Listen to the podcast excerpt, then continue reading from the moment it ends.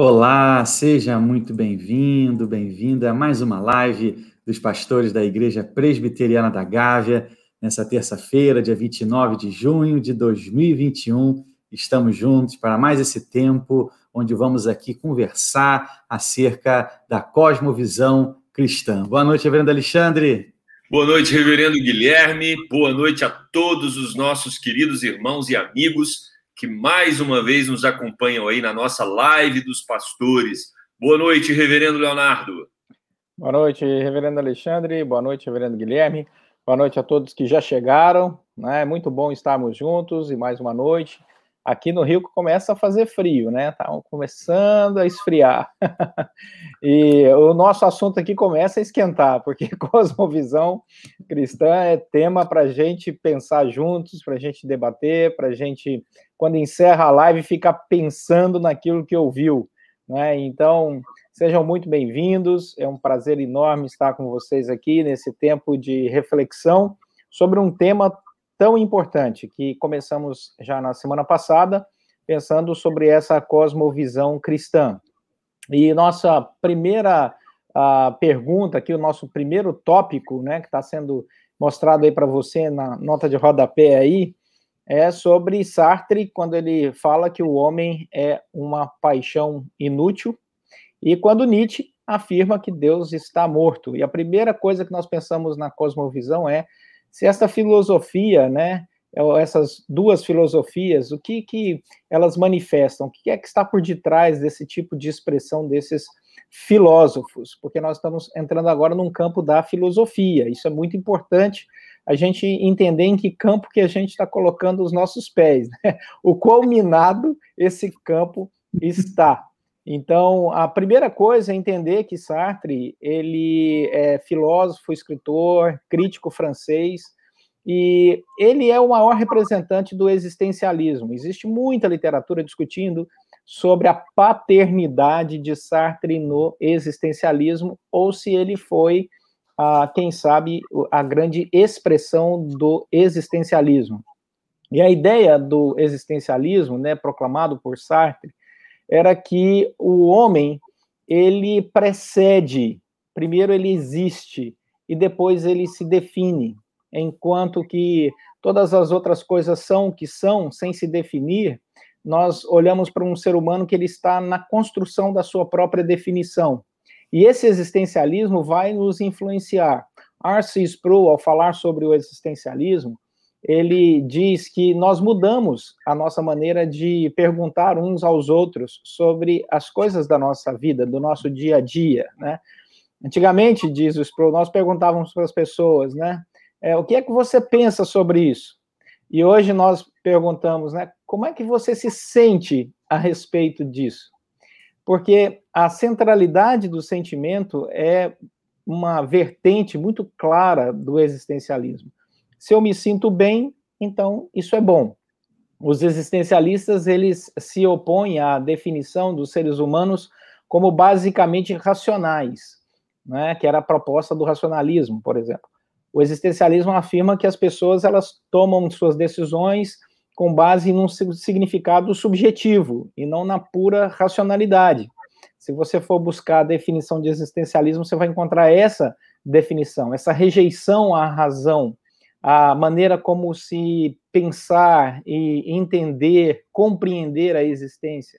E aí, a Bíblia passa a ser, para um existencialista, um livro de histórias, que conta algumas histórias. Né?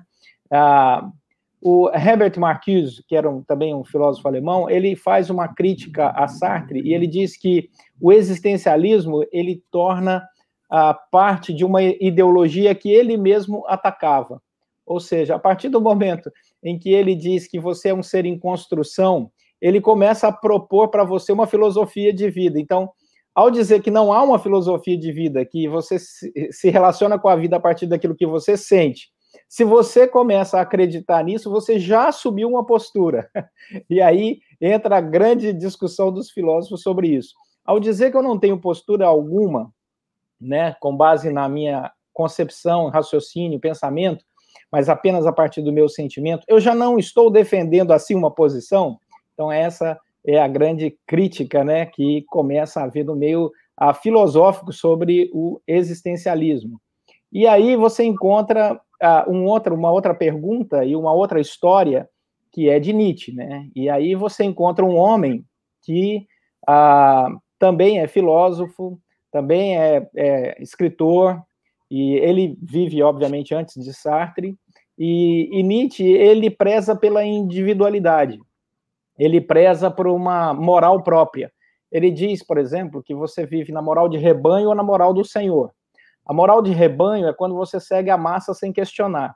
E a moral de Senhor é quando você assume o papel protagonista na sua vida, você torna mestre de si mesmo, você se recusa a seguir o rebanho e você então a, desafia as dificuldades, como um toureiro, por exemplo, que encara um touro.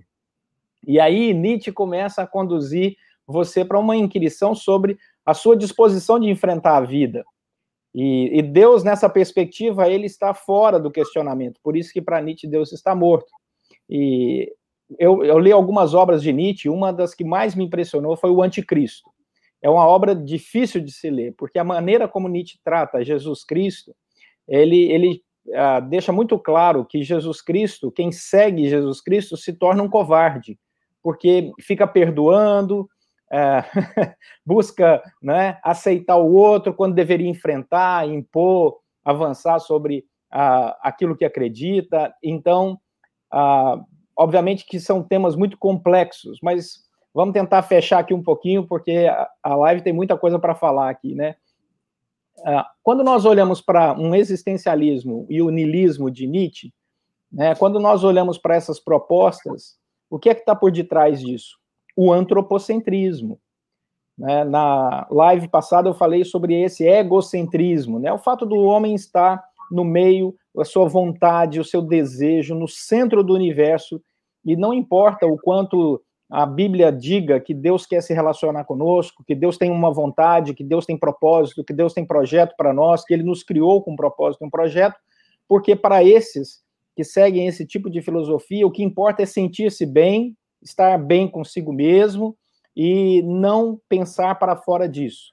Sabemos que isso é uma relação extremamente depreciativa né, daquilo que Deus propõe como a vida em comum aqui na nossa sociedade, como missão para nós.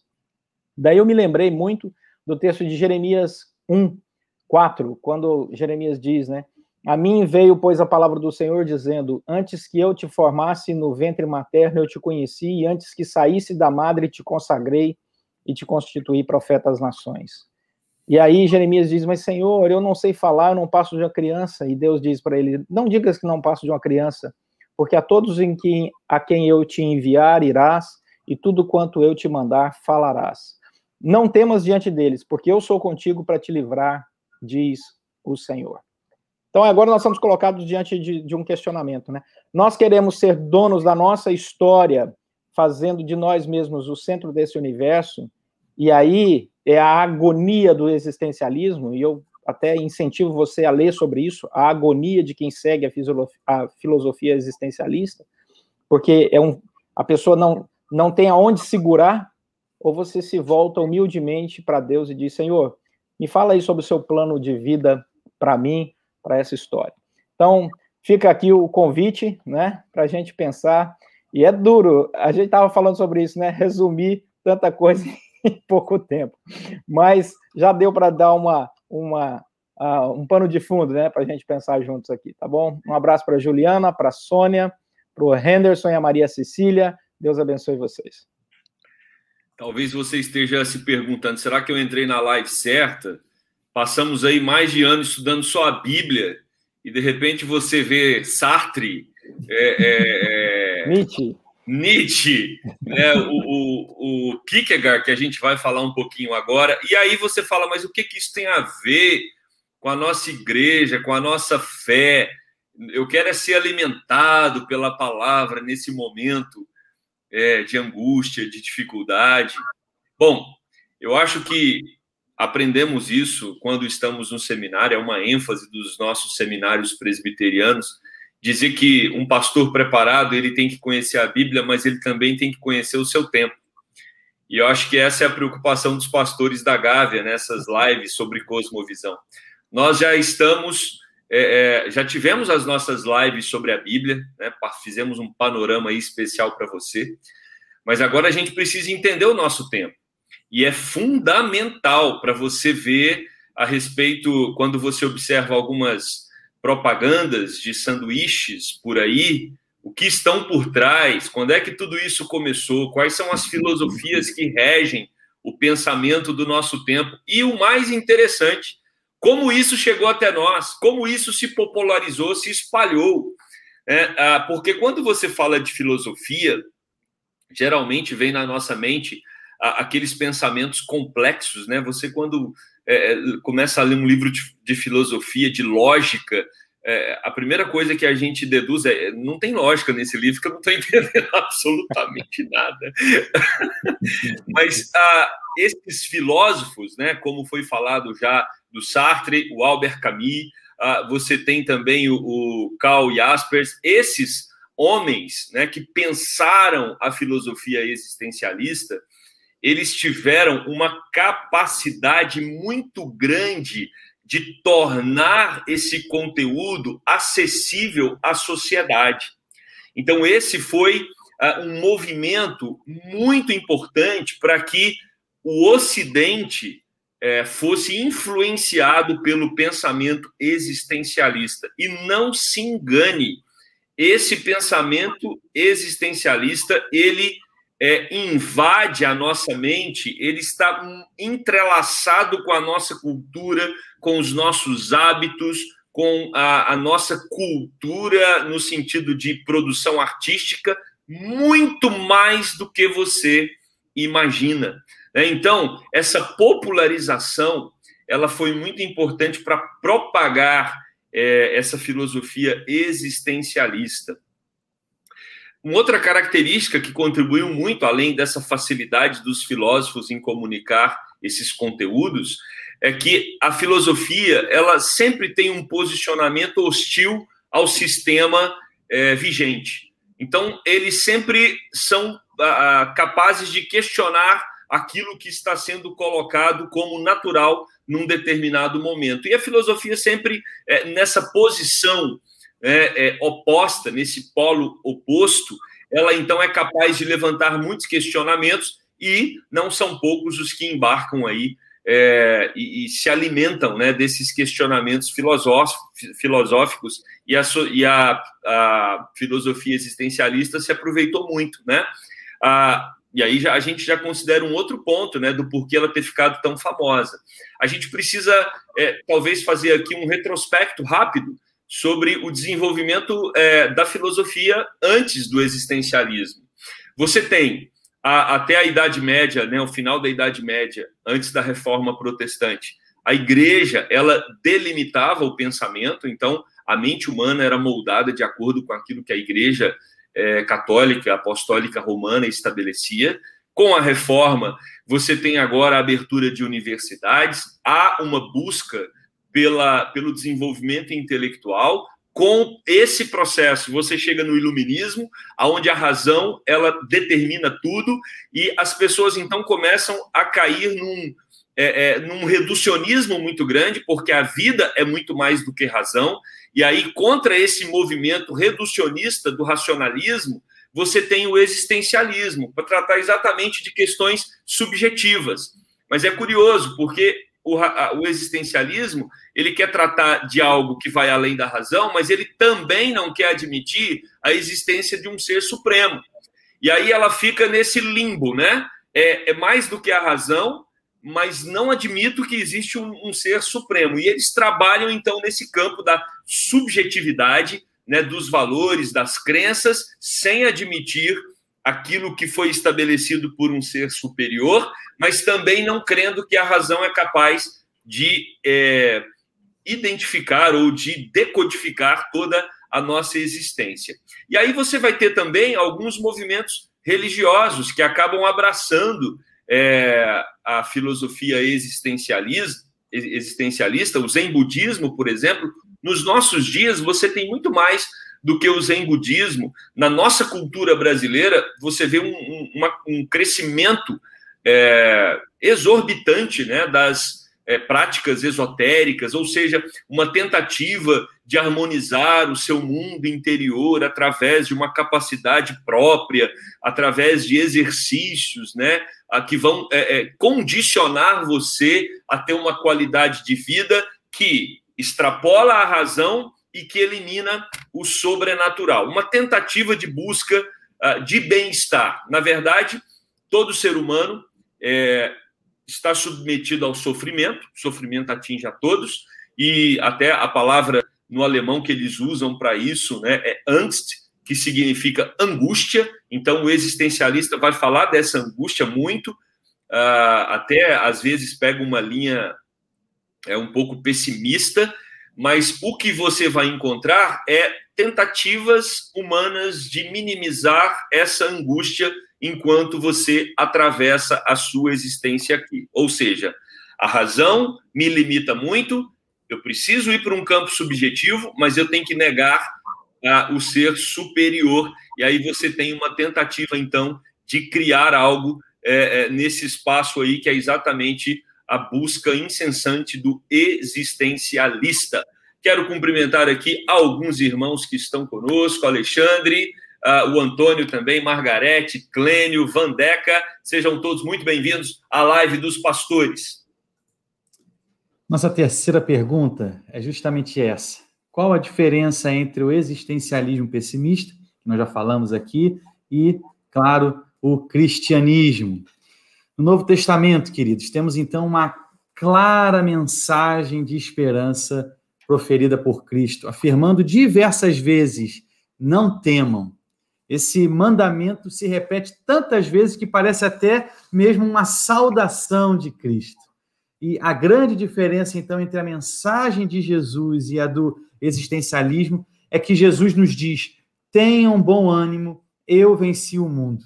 Enquanto o existencialismo afirma: Tenham bom ânimo, o mundo nos venceu. Ou seja, Jesus nos dá, queridos, uma razão para termos bom ânimo. Ele não traz uma alegria passageira, efêmera, momentânea, mas uma alegria verdadeira, baseada, sim, na vitória definitiva que ele obteve sobre as forças do caos. Já o existencialismo baseia sua coragem no nada. Ele reconhece o o triunfo definitivo do caos. Como cristãos, temos a certeza de que a nossa esperança está firmada na mensagem maravilhosa do Evangelho, de que Cristo, do que o Cristo ressurreto, que venceu a morte, nos comprou com o seu sangue, nos dando a vida e a vida eterna. Queridos, também quero aqui cumprimentar tantos irmãos que se juntam conosco nessa noite, sempre lembrando que você pode também interagir conosco aqui nos comentários, dando seu boa noite, Paulo César Alcaide, Leila, Dani Loureiro, Edneia Davi, sejam todos muito bem-vindos aqui à nossa live. Muito bem, aí entramos numa outra pergunta, né? Que é a pergunta número 4, o que é o humanismo e qual a sua principal diferença do cristianismo. Olha, a, o humanismo ele nasce há 500 anos antes de Cristo, lá na Grécia antiga, com Pitágoras, também filósofo pré-socrático. Ele é o primeiro a estabelecer um, um moto, né, um pensamento padrão, dizendo o seguinte: homo mensura, ou seja, o homem é a medida. Então, a partir daí, o humanismo começa a ser discutido. Ou seja, a principal diferença entre o humanismo e o cristianismo é o fato de que no humanismo o homem é o centro de todas as coisas. Eu quero traçar aqui para vocês, eu tentei simplificar ao máximo essa comparação, é, até por uma questão de tempo, e eu achei uma tabela muito interessante de John Russell Rushduni, e ele fala o seguinte: eu vou mostrar para você essa comparação do Rushduni. No cristianismo, a soberania do Deus triuno é o ponto de partida. E este Deus fala através da sua palavra infalível. No humanismo, a soberania não é de Deus, é do homem e do Estado. E é o ponto de partida. É a palavra dos homens da elite e da ciência que devem ser ouvidas, e não a palavra de Deus. No cristianismo, nós devemos aceitar Deus como Deus. Ele é o único Senhor. No humanismo, o homem é o seu próprio Deus, escolhendo ou determinando para si mesmo aquilo que constitui, que constitui o bem e o mal. No cristianismo, a pessoa e a palavra de Deus é a verdade. No humanismo, a verdade é pragmática e existencial. Ela é o que nos for útil e aquilo que nós queremos fazer. Então, a verdade utilitária. Segundo o cristianismo, a verdade é a palavra de Deus, é o Deus da palavra. No cristianismo, a educação é de acordo com a verdade de Deus em cada área. No humanismo, a educação é a autorrealização e o autodesenvolvimento da criança. No cristianismo, a educação é a disciplina em um conjunto de verdade. Este conjunto da verdade aumenta com pesquisa e estudo, mas a verdade é objetiva, ela é dada por Deus. E nós iniciamos a, o conhecimento dessa verdade nos nossos diálogos, né, pressupondo Deus e Sua palavra. No humanismo, a educação é livre de qualquer restrição e de qualquer ideia de verdade fora de nós.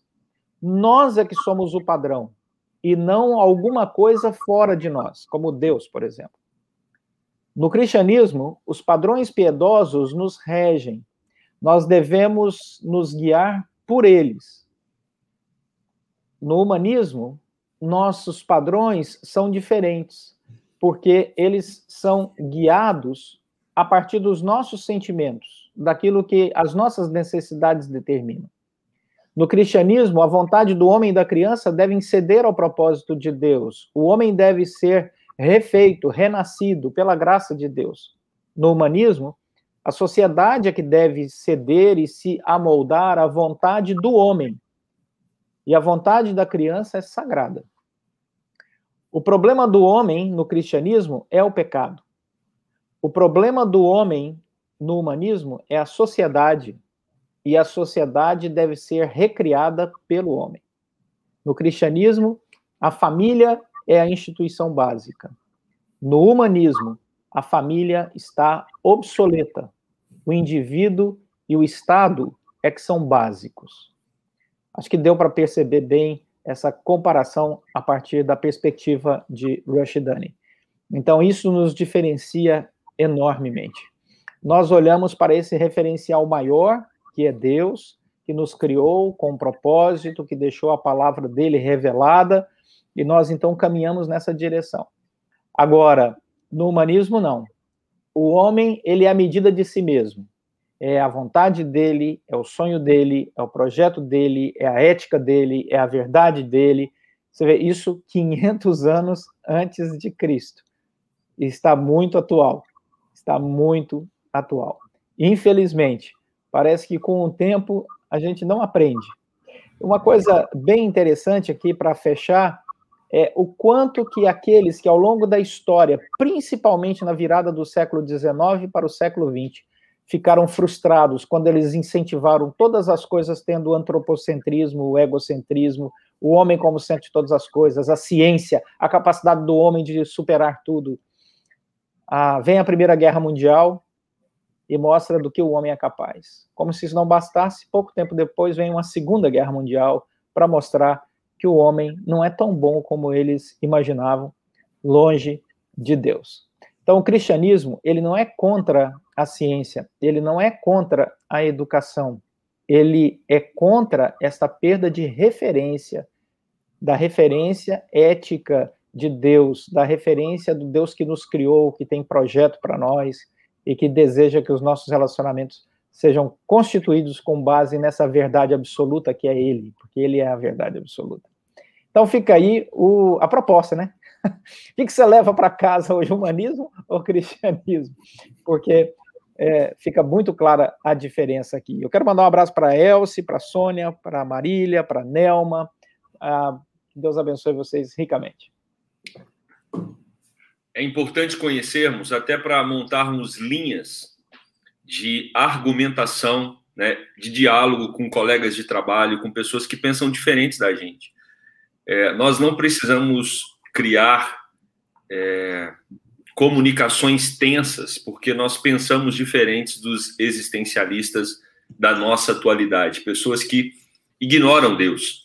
É, e, às vezes, a tensão ou a tentativa de, de criar um ambiente bélico do pensamento pode ser fruto da nossa inconsistência ou fragilidade naquilo que nós cremos. Então, se nós cremos que o nosso Deus é o Deus da verdade, se nós cremos, como professamos, que a palavra de Deus é verdade para nós, e essa verdade ela já atravessou todos os ciclos filosóficos aí possíveis é, e chegou até nós como verdade absoluta. Se isso é fato e nós cremos que é, olhar para a filosofia existencialista, conversar com as pessoas que a absorvem, ah, não pode causar em nós é, é, nenhum espanto e, e nenhuma insegurança. Porque quando olhamos a fundo essa filosofia, você vai perceber pontos que são interessantes, muitos. A filosofia existencialista tem muitos pontos interessantes. Aliás, ouso falar, ela acerta. Mas quando ela acerta, a Bíblia já tinha dito. É, então, toda vez que a filosofia existencialista faz um gol, a Bíblia já tinha feito há muito tempo. Então não é não é surpresa para nós. Por isso você pode ficar muito tranquilo quando você perceber aí toda essa estrutura do ser humano tentando responder a si mesmo, porque fora daquilo que a Bíblia já disse, é frágil. O pensamento humano é frágil, ele é ilógico, ele é anticristão. Quer ver um exemplo? Né? Nós temos aqui vários exemplos citados pelo Sproul, e ele vai dizer, por exemplo, o mundo natural é o único que se pode conhecer. O existencialismo vai falar isso. É, ele vai dizer: olha, você só pode é, afirmar que é o que você está vendo que é. As percepções devem ser testadas pela razão. A gente está vendo agora, nessa época de pandemia, o tanto que é tranquilo, né? Confiar na razão. Como você vai confiar na razão se cada um tem uma razão diferente? Quantos posicionamentos? Se nós. Eu, já disse isso para alguns irmãos. Se você tiver uma enfermidade que você já foi diagnosticado dela, né, você descobriu que tem um problema de saúde. Se você for em três especialistas no assunto, é provável que cada um fale uma coisa. Ou um, é, é, te oriente num tratamento diferente. Um problema que já está diagnosticado. Imagina, numa época de pandemia, um Covid que ninguém sabe muito bem como é que ele funciona. Então, é, a pandemia ela vem, e eu acho que isso é até um, um algo para a gente refletir com mais intensidade aí durante a semana, ela vem para mostrar o quanto ciência, o quanto capacidade humana, raciocínio humano, o quanto isso tudo é complexo. Né? Então, falar em nome da ciência, falar em nome do homem ser capaz de resolver os seus problemas, o homem tem é, é, é o seu próprio Deus, é ele.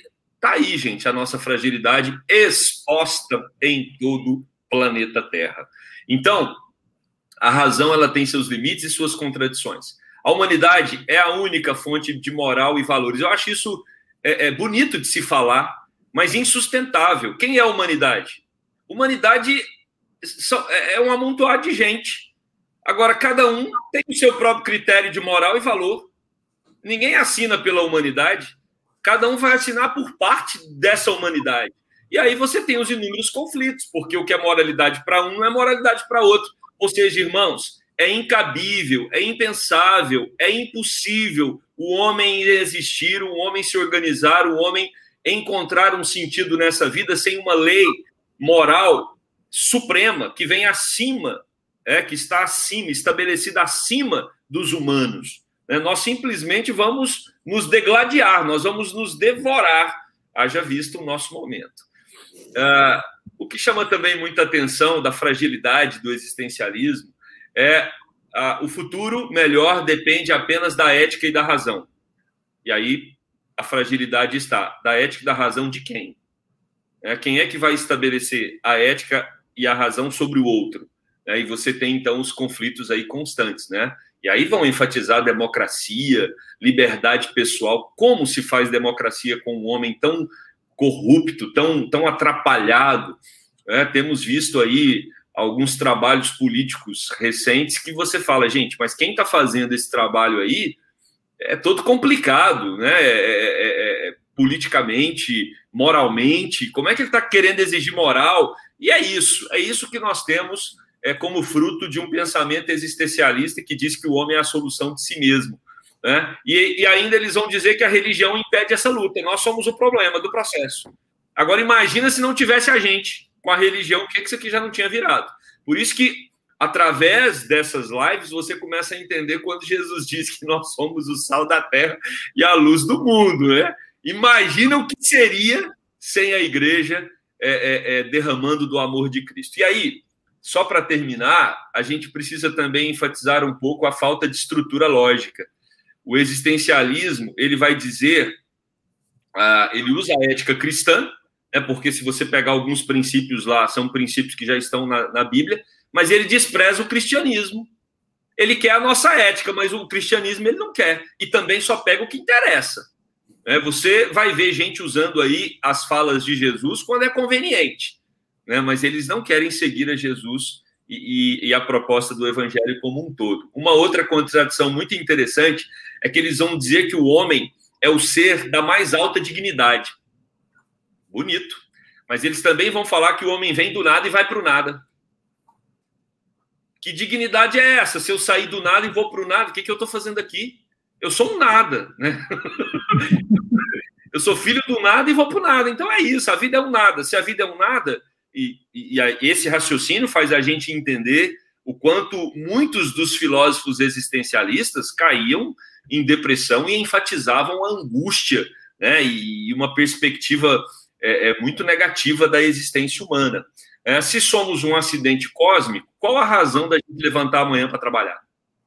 Essa é a grande pergunta que eu deixo aí para os filósofos existencialistas. Quero cumprimentar aos irmãos que têm fé em Jesus Cristo e, e creem na vida eterna aqui, Marcos Vinícius, Elisier, Nilson, temos o a Marlúcia Andrade, o Pedro Araújo aqui com a gente, pastor. Deus abençoe todos vocês. Amém, queridos. Nossa última questão dessa noite, dessa nossa live. Qual o principal veículo de disseminação dessa filosofia, filosofia humanista? Para muitos teólogos e até estudiosos cristãos, queridos, o principal veículo da disseminação da filosofia humanista é o sistema de educação público. A estratégia do humanismo é muito clara. Ele insiste que o único meio de progredir é dando, então, formação às pessoas. E para a filosofia humanista, moldar os valores, ela então precisa agora atrair as instituições de ensino públicas. Os cristãos, depois de décadas, estão então começando a se despertar, percebendo que os filhos eles aprendem um conjunto de valores no lar, na igreja, enquanto adquirem outro sistema filosófico na área da educação, seja na escola ou então ali já na faculdade. Sabemos bem que não existe uma educação neutra. A Suprema Corte dos Estados Unidos já declarou que o humanismo é tal como uma religião. E hoje sabemos que é essa religião que tem aí dominado a esfera pública na educação.